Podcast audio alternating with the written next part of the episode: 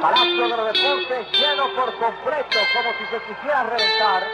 Y afuera se quedaron miles y miles de fanáticos sin poder entrar debido a que la, se agotó la entrada. Todo se llenó. No cabía, como dicen popularmente, ni un matado. Ahí está.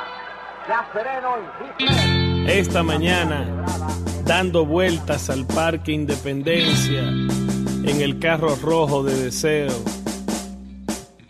Mientras yo enrolaba un tabaco, lo anunciaron por la radio. Jack Veneno ha muerto. Deseo inmediatamente rompió aguas. Sí, ese es el deseo. Y lloró y lloró y lloró. Porque además no encontramos una puta suficiente para los dos. Y porque no había más nada que hacer sino llorar y dar vueltas al Parque Independencia, que es el parque más feo de la bolita del mundo. Buenas tardes y bienvenidos al segmento Narrativas Urbanas en la República Radio. Conmigo, Mario Sosa. Dime a ver, Mario, ¿cómo va tu candidatura que la anunciaste el, el segmento pasado? Parejiduría. Bueno, Natalia Marbol me dijo que tengo que empezar a construirme como una figura política. Y no sé qué significa eso. Así que, entonces va a ser mi, mi reto para la próxima semana y próximos meses, ¿verdad? ¿Qué significa convertirme en una figura política? Oye, eso viene por ahí, estamos, hemos estado trabajando un poquito en eso. Pero bueno, vamos al programa de hoy. David, ¿tú sabes lo que es una fortaleza? Eh, bueno, tengo entendido que una fortaleza es un lugar eh, fortificado, custodiado por, por, militares, que de alguna manera restringe el acceso a la ciudadanía, es decir, se, se pretende proteger o protegerse de algo. ¿Por qué tú me preguntas eso? Bueno, en ese sentido, el Parque Independencia no es un parque. Te quiero proponer que es una fortaleza. Es okay. un lugar cercado, tiene una verja perimetral, está custodia custodiado por el Ministerio de Defensa y la ciudadanía tiene un acceso limitado a ciertas horas y para ciertos usos. Sin embargo, no siempre fue así y proponemos que vuelva a ser un parque. Ok, eh, qué bueno que tú hablas de eso porque hoy tenemos a tres invitadas especiales. Eh, nos acompañan Mauricia Domínguez, quien hará un recorrido histórico sobre lo que nosotros hemos, empezamos a denominar hoy como Fortaleza Independencia. Ella fue mi profesora en la universidad, es arquitecta, historiadora y amante de Santo Domingo. Bienvenida al segmento, Mauricia. Hola, ¿cómo estás? Hola David, hola Mario. Qué bien. Aquí estamos iniciando este nuevo concepto de rebautizar el, nombre del sitio, eh, que me parece interesante con cómo se ve ahora y cómo las nuevas generaciones lo perciben. Un lugar trascendental, una pieza clave de lo que es nuestra ciudad y sí. que realmente, aunque en el siglo XX lo hayamos visto como un parque, no comenzó como un parque. Claro. Es, eh, es básicamente primero un cruce de caminos, una gran emplanada, que es lo que eh, se convierte desde que se funda la ciudad de Santo Domingo y tenemos que recordar desde la historia que desde 1502, cuando se funda de este lado del río Sama la ciudad, eh, lo que era el límite de esa ciudad que se inicia uh -huh. era la sabana del rey. Claro, sí, eh, veníamos hablando de, de eso precisamente mientras preparábamos el programa, o sea, eso de pensar esta parte de la ciudad como, como lo rural en aquel momento, o sea, como claro. fuera de eh, lo que era el centro político eh, y económico, digamos, de, de, de, la colonia en ese momento. Nos acompañan también eh, César Pérez. César Pérez es sociólogo, eh, fue mi profesor también, me dice varilla porque yo soy muy largo y además que todo y para mí más importante es activista político. César nos hablará un poco de esa importancia político-social y, y, de la realidad de hoy en la Fortaleza Independencia. César, ¿cómo estás? Muy bien, Varilla y tú secuace. eso es amor. Él dice que él dice que los apodos eso es amor. O sea, yo lo, me lo estoy tomando por ahí. También nos acompaña hoy Alex Martínez, profesor, gestor cultural, arquitecto él nos aportará esa visión a futuro que necesitamos para que la Fortaleza Osama, oh, perdón, para la Fortaleza Independencia sea nuevamente un parque. ¿Qué tal tu día? Muy bien, ¿qué tal todos? Eh, encantadísimo de compartir con este nuevo espacio que creo que se necesita eh, en, en la radio, donde, bueno, medios de comunicación eh, para hablar de la ciudad es importantísimo y, y augurándole muchos éxitos y, y más espacio como este. Eh, eh, que, le, que le brinden. Eh, y nada, aquí estaremos hablando un poquito. ¿no? Gracias. Los, los tres tienen que saber que contamos con ustedes, o sea, que lo vamos a estar involucrando en cualquier tipo de, de cosas que nos estemos inventando por ahí. Eh, bueno, re- reconectando un poco con lo, de, con lo que decía Mauricio, o sea, eh, esta parte de la ciudad era lo que se conocía como la Sabana del Rey, entonces, eh, en, en qué momento y, y cómo, en ese proceso, digamos, de urbanización hacia las afueras de la muralla, eh, es que surge esta idea de, de, como de una- un espacio público o de integrar esta parte de la ciudad como zona extramuro a lo que viene siendo como el crecimiento mismo de la ciudad Mauricio. Bien, mira, eh, es bueno contextualizar un poco más Excelente. y plantear que ese espacio, que era la Sabana del Rey, que hoy en día es lo que constituye Ciudad Nueva y el mismo Gascue o el ensanche Lugo, era un espacio muy libre en donde cuando deciden hacer la muralla de la ciudad, hablamos de 1543, no la hacen a lo que debió haber sido, es decir, era- debió haber sido un espacio mucho más reducido, pero ahí hay una serie de elementos políticos, de personajes de la época que deciden que tenían unas tierras y que no le convenía que quedaran afuera y que es mejor poner la muralla un chimo para allá para que mi tierra quede adentro. Y por eso, realmente hoy en día la ciudad colonial tiene un kilómetro cuadrado porque se puso más allá de donde debería. O sea, en un principio la ciudad colonial tenía menos, o sea, se- Debió. concebida más, más pequeña. Cuatro cuadras, más o menos, Claro. paralelas al río. Debió haber sido más pequeña y por eso duró casi 200 años para que se acabara la muralla porque no daba el dinero con qué hacerla. Claro, de hecho esa- esas primeras cuatro, o sea, cuatro cuadras iniciales estaban rodeados de lo que eran pequeñas casuchas. No tanto pequeña, las primeras cuatro calles sabemos que No, van la, desde primera cuatro calles como monumentales. claro, hasta el agosto ya habían grandes casas, casas que ocupaban cuatro casas, una manzana, así. Era otra dimensión y otro elemento, pero lo importante es que esa muralla se hace, se hace bastante eh, lejana de lo que era el río y se hace uno de los primeros lienzos, que es la- el lienzo oeste, que es el que hoy en día es el que está entre Palo Hincado y Pina, eh, y donde está colocado, vamos a decir, la, la Puerta del Conde. Ese espacio protegía de la Sabana del Rey, protegía, digamos, de las invasiones que venían por tierra, de aquellos que bajaban quizá en Guivia o bajaban en Jaina. Ah, las invasiones venían por ahí y ese lienzo lo que hacía era que protegía el ataque de tierra. Pero la primera puerta que se hace en ese lienzo es la puerta de la misericordia, que luego se cierra y después entonces se abre lo que hoy conocemos como la puerta del conde. Así que lo que era una vez, lo que es hoy la Fortaleza Independencia, antes era como una finca. Era una cosa, un espacio abierto. ¿Cómo Era antes? Un espacio estratégico de abierto. protección. ¿Cómo lo, o sea, cómo lo No, pensamos? pero déjame, déjame hacer un poquito más la historia para que entiendan un poco más, porque ahí cuando se abre como puerta y como se hace una muralla, la idea es que los caminos que venían, el que iba hacia Asua, que era el camino eh, de Guibia, Sí. o el que iba a la cueva de Santa Ana, o el que iba hacia el Cibao, que es hoy la San Martín, y a San Carlos, que es el 16 de agosto, todos convergían en la puerta del conde. Entonces era una emplanada, era un espacio en donde llegaban los campesinos con su recua de, de- de- de- de mercancías Ajá. y esas mercancías se quedaban ahí esperando que abrieran la puerta, porque la puerta se abría solamente como a las 7 de la mañana y se cerraba a las 6 de la tarde. Entonces, esa era una emplanada. Claro, se un- juntaban el en lo... cero Claro, se convirtió en después se convierte en el Claro. kilómetro cero, cuando a principios del siglo XX, cuando la ciudad comienza a extenderse, cuando comienzan a llegar inmigrantes a pensar en otras cosas como pasa en Europa, comienzan a pensar que eso hay que reformularlo, que esa, esa emplanada tenía que dársele otro uso, y es ahí cuando para 1912 se hace un concurso para crear un espacio que sirviera como entrada, como, como punto, desde el lugar donde salían todos los caminos. Claro. Y al salir los caminos de ahí, es por eso que se bautiza como el kilómetro cero. Pero sería O un sea, que es un- concepto. Que es, un, como un uso, como se convierte en una práctica, en un uso social, como un espacio colectivo, o sea, de alguna manera. porque entraba toda la gente por ahí y Claro. salían. Recuérdense que la conexión de la ciudad con el resto del país era por esa puerta. Y ese lugar era una plaza.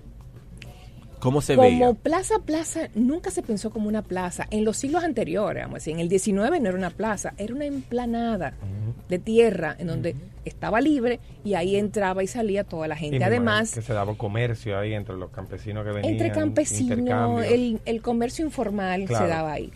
Estuvo, en la época de la colonia, tenía su foso, un foso defensivo.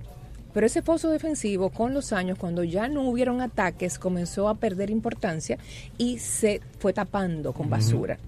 Quiere decir que en el 19 la gente ni se acordaba que había un foso, sino que eso era una emplanada de tierra. ¿Y qué pasó después del 1912? ¿Cómo se ve el lugar después de ese En el momento? 12 se confirma y se hace un, un- un parque, un parque muy romántico, muy neoclásico, forma de estrella, con una gran glorieta neoclásica, diseño de Antonín Necodoma, Así que quien se, es que gana. se parece más entonces a lo que es hoy en día el Parque Enriquillo. En una Sí, dimensión más pequeña. En- En- más. En otra entonces, para que tengan una idea, porque mucha la gente como es radio no ven la foto, piensa en el Parque Enriquillo. Lo que es hoy el Parque Enriquillo es lo que más se parece a lo que es hoy el Parque Independencia, lo que fue. lo que, o lo que fue, fue el parque independiente. en, Cuando era 1900 parque, cuando era en 1912. porque ahora mismo no, se- no podemos considerarlo parque y deberíamos llamarlo como se denominado el altar de la patria, porque no es un parque. Se inaugura en el 14. Eh, el concurso es en el 12, Ajá. y más o menos para el 12, el 14 ya estaba listo. Ya estaba listo, Es una con piezas prefabricadas, es una mucha gente todavía lo recuerda, la gente mayor recuerda la glorieta.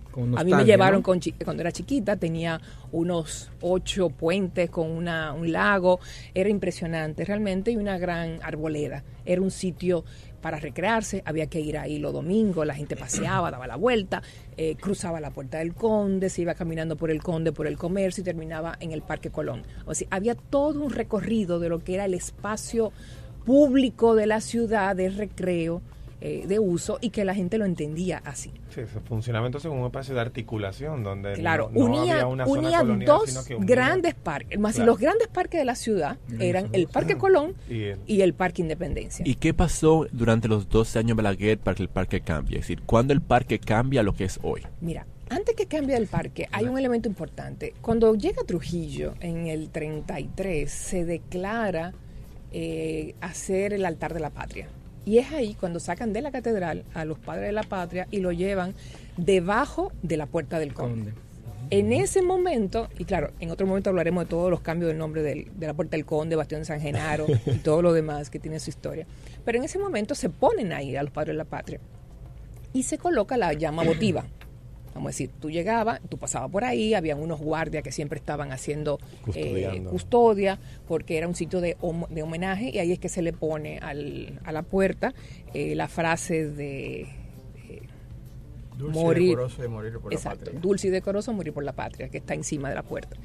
Después, eh, para el 44 se confirma, se crea un monumento y altar de la patria, eso está por decreto, y posteriormente cuando llega Balaguer para lo que va a ser el centenario de la muerte de, eh, de Duarte, se decide que hay que modificar el parque y que hay que hacer un altar de la patria. Y en ese momento es que se busca al arquitecto Cristian Martínez y él es que entonces prepara el proyecto de mover, de sacar los padres de la patria debajo de la puerta del conde, porque algunos consideraban que eso era un sacrilegio, que la gente le pasara como por arriba, que le estaban caminando y que el, el honor que tienen que tener los padres de la patria tenían que tener otra consideración. Ahí hacen entonces el nuevo, la nueva pieza, el mausoleo este, que yo siempre le dije el cenicero, porque parece un Parece un cenicero.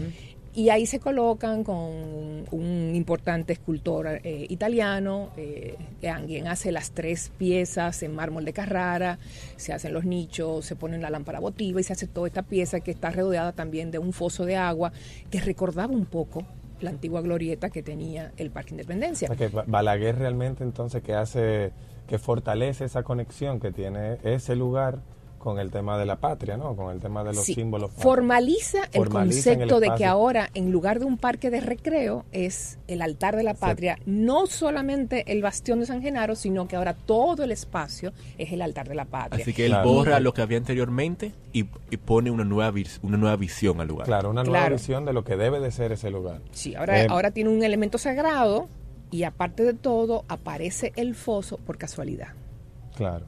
Sí, que no foso- estaba en el proyecto. Y en el foso vamos, nosotros vamos a hablar un poquito del foso en un momento, porque ahí se da una dinámica bastante interesante.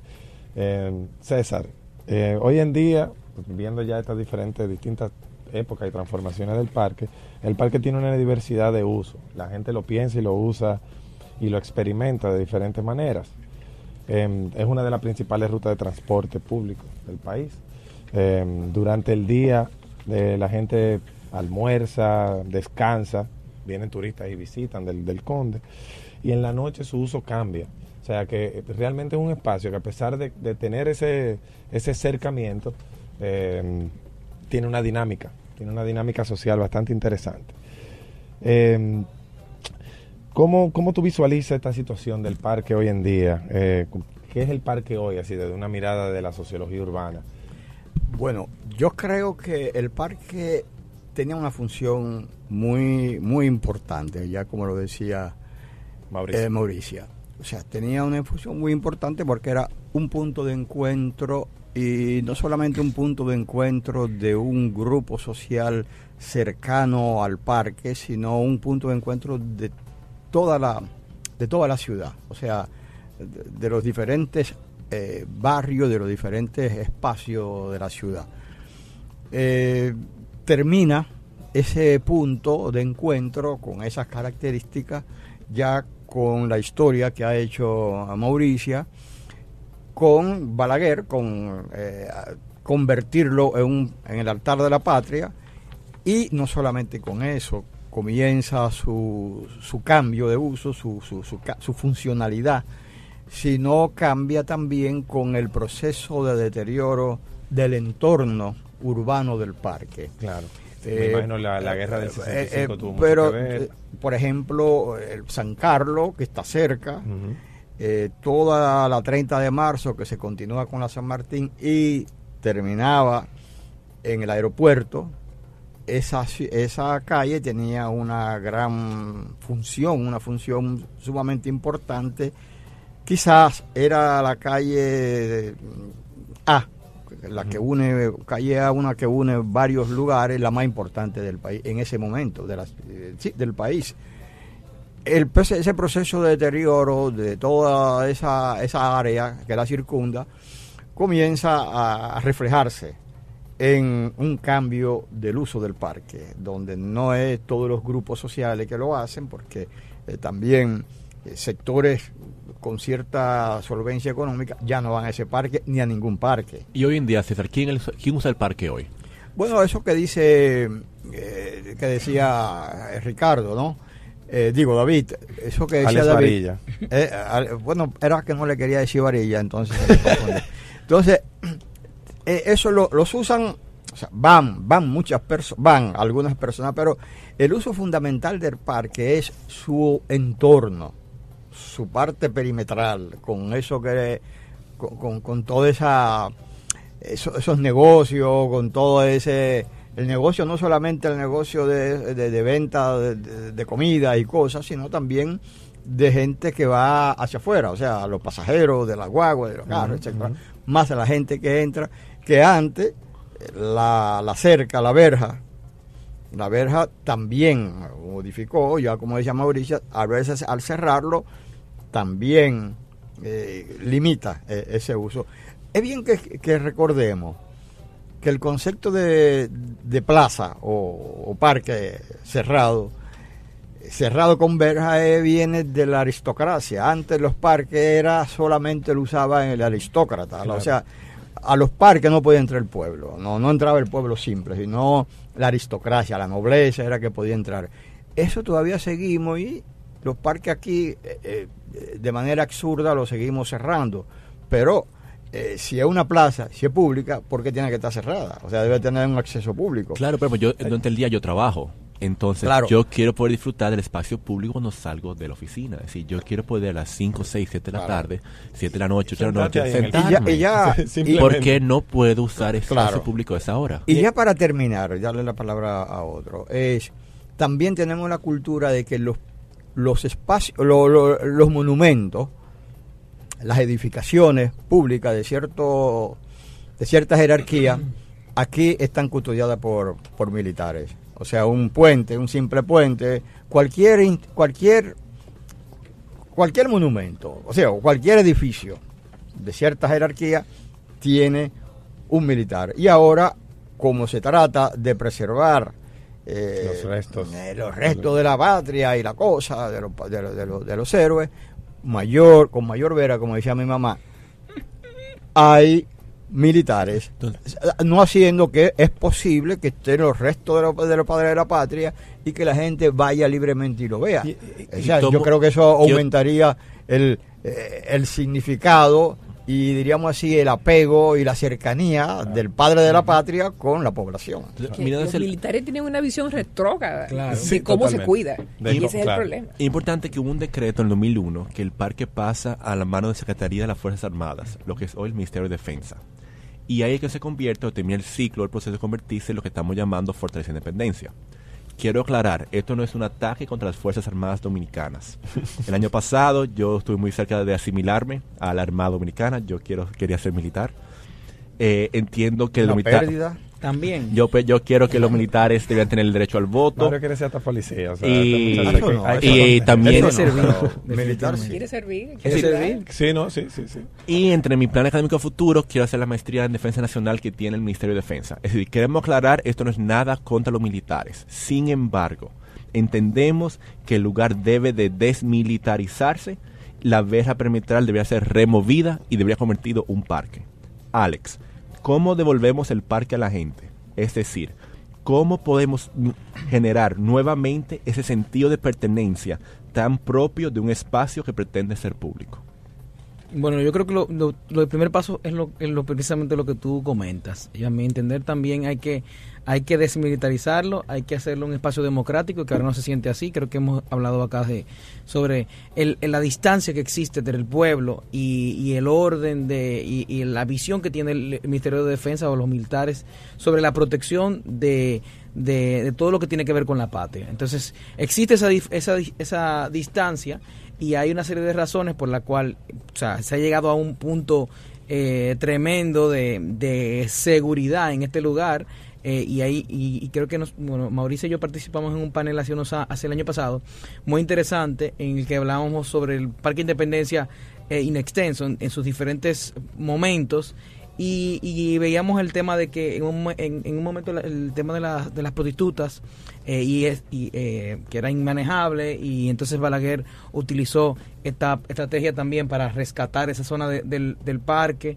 eh, del parque Independencia y bueno Fue una intervención urbana, digamos, que, que pretendía resolver una situación que al final como Exacto. que no las... Fue una la- excusa. Fue una para- excusa. Fue una excusa. pa- Sí. para, para el predominio de una cultura que es la separación de lo que es, es público eh, del público. Eh, eh, y, y, por ejemplo, bueno, también hay otra parte que era de borrar un poco el tema de, de- del lugar, del sitio. Esa es una estrategia que, se- que siempre se ha hablado de que utilizaba Balaguer para, para ir borrando eh, eh, este, eh, recuerdos Sí, y porque Son memoria. conflictivos. traumáticos. Co- que de- son- de espacios conflictivos. Claro. Entonces, volviendo a la pregunta de Mario, eh, es que eh, primero, ¿cómo hacemos que la gente vuelva a ese lugar? O sea, yo creo que es una estrategia que no es tan compleja.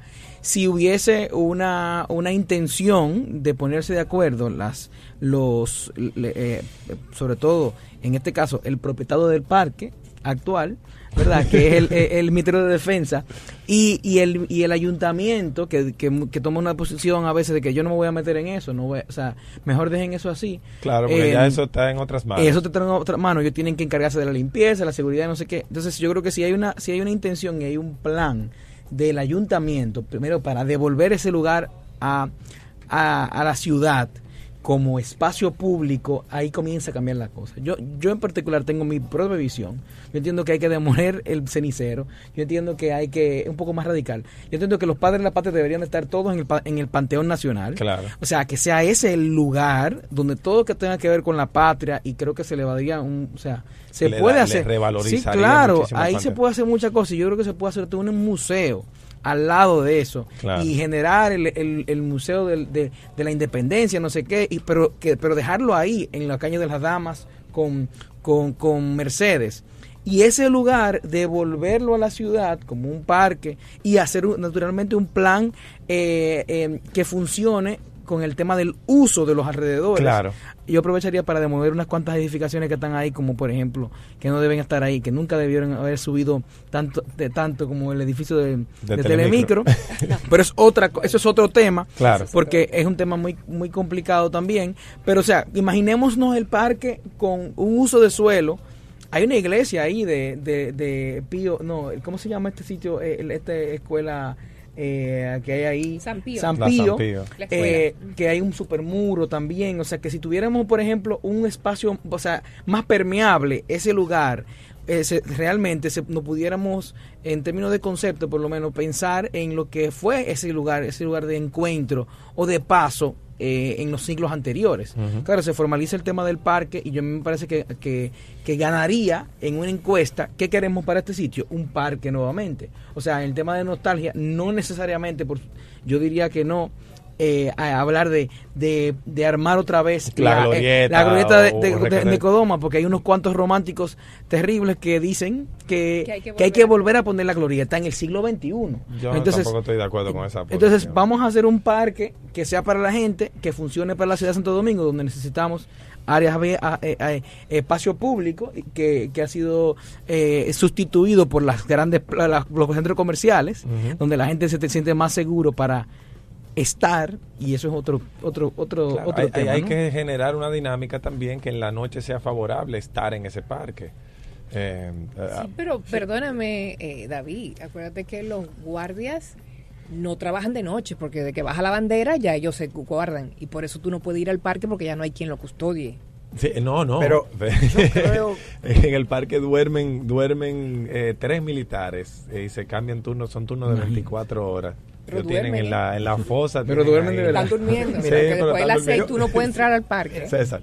Yo pienso que yo no estoy de acuerdo con, con que se con la demolición Del Panteón. del panteón. Del- del- Yo- el yo- altar, yo, yo- yo no estoy de acuerdo porque primero porque no me gusta la tendencia que nosotros tenemos como país de demoler de manera muy continua y de romper de manera muy continua. ¿no? Démosle otro uso. Yo creo que lo que lo que podría hacerse es integrar el parque a la ciudad, devolverle el parque a la ciudad. O sea, eh, integrarlo en un proceso, continuar el proceso de renovación de la zona colonial, conseguir con un proceso de regeneración de todo el entorno, porque recordemos que hay un proceso de deterioro grave alrededor del parque Sí. con la, Mella, la 16 de agosto, eh, la parte de atrás del parque. Yo creo que si una cosa, eh, yo creo que modificando e integrando, renovando todo el entorno, no solamente el parque, sino todo el entorno, volver, vol- devolverlo otra vez a la ciudad, porque antes estaba integrado a la ciudad, porque esa parte que se ha deteriorado tenían vitalidad, o sea, tenían un uso eh, mixto de residencial y de comercio y era un nervio muy importante. Sí, de hecho Entonces, volver, volver en la medida de lo posible a esa revitalización eh, de ese entorno. Pero yo creo que si hay algún un elemento de radical que hay que hacer ahí, radical, radical, es tumbar La verja. ese ADF. No, bueno, también la- quitar la verja, ¿no? Pero yo Y diría as- que empecemos por ahí. y- quitar y- la y- verja y ah, pues sí, luces. le- quitar la verja, quitar la verja, pero quizá lo más radical es quitar esa cosa que está detrás, o sea, la pared. Es el fondo. Ah, el el fondo, quitar el fondo. maravilloso, ¿no? Eso, eso es lo más horroroso que puede haber. Eso es una ofensa. Entonces, eso, quitar poco a poco la verja, quitar la verja y no ser tan radical. Siempre en todos los lugares, eh, padre de la patria y cosas, se pone un militar simbólico, eh, se deja ahí su militar simbólicamente como, diríamos así, como una vinculación del orden, vamos a decir, del orden que a mí no me gusta, porque ya me- no soy hombre de orden. guardia, menos. guardia de honor también. O sea, guardia de honor, o sea, guardia de, de honor incluso que podrían hacer hasta cierta eh, cierta ceremonia de cambio de Claro, guardia sí. como en otros Exacto. lugares y hace- lo hacen ceremonioso. La Plaza Roja, incluso Claro, en la no- época ¿Verdad? No hay ninguna ceremonia. la plaza, la- la- la- sí, pero hay militares. Hay dos 27. militares, sí, pero la en el plaza, Panteón se hace la Plaza Roja. En Moscú, en lo- incluso en los periodos más oscuros del estalinismo, era una plaza donde estaba el mausoleo de Lenin. Lenin estaba ahí Y la gente, había fila, la gente lo iba a ver, pero todo el espacio, el entorno donde estaba el sarcófago de, Lenin, era una cosa de libre circulación. O sea, ¿por qué no hacer que la gente esté en contacto con sus héroes de manera diaria, aunque haya ese simbolismo de, de que ese de que eso- eso- esos muertos que están ahí son grandes muertos y venga, tengamos esos militares, como dice Mauricio, y hagamos el cambio de guardia y cosas Y le tomen la simbólicas. foto y se Pero no es para que la gente no entre ahí. Sí, un para selfie que- con el guardia, eso no. con ¿cuál fue, ¿cuál fue tu propuesta de lugar? ¿Cuál fue tu propuesta para lo que estamos llamando la Fortaleza Independencia o el Parque Independencia? ¿Cuál fue tu Queremos que propuesta? sea parque. Para mí, volver a abrir los parques, yo creo que puede ser por etapas. Primero, mantener las tres puertas que hay abiertas dentro de la verja totalmente abiertas durante todo el día. Eh, que no te controlen lo que usted puede hacer dentro del parque, claro, mientras usted sí, se sí, comporte claro, bien, claro. pero ni siquiera te dejan tomar fotos a veces. Y eso lo digo en porque me ha pasado, que te impiden el- la toma de fotografía. Claro, porque, Quitaría porque es un espacio militar. ¿No puede contar, no puede pero contar lo historia, primero Mauricio? es que yo quitaría la avenida de Esfinges, que me parece una barbaridad. Sí. Eso es otra cosa. Que son los bustos. Eso para, es reciente. eso para es que no reciente, para años, años, quien no ha ido al parque, cuando uno entra por la puerta del de Conde, escala. hay un número, ¿cuánto? Como 30, 30 bustos. Algo 40 así. Es una avenida de Esfinge, de, sí, verdad. como estamos los de los- egipcios. Exacto.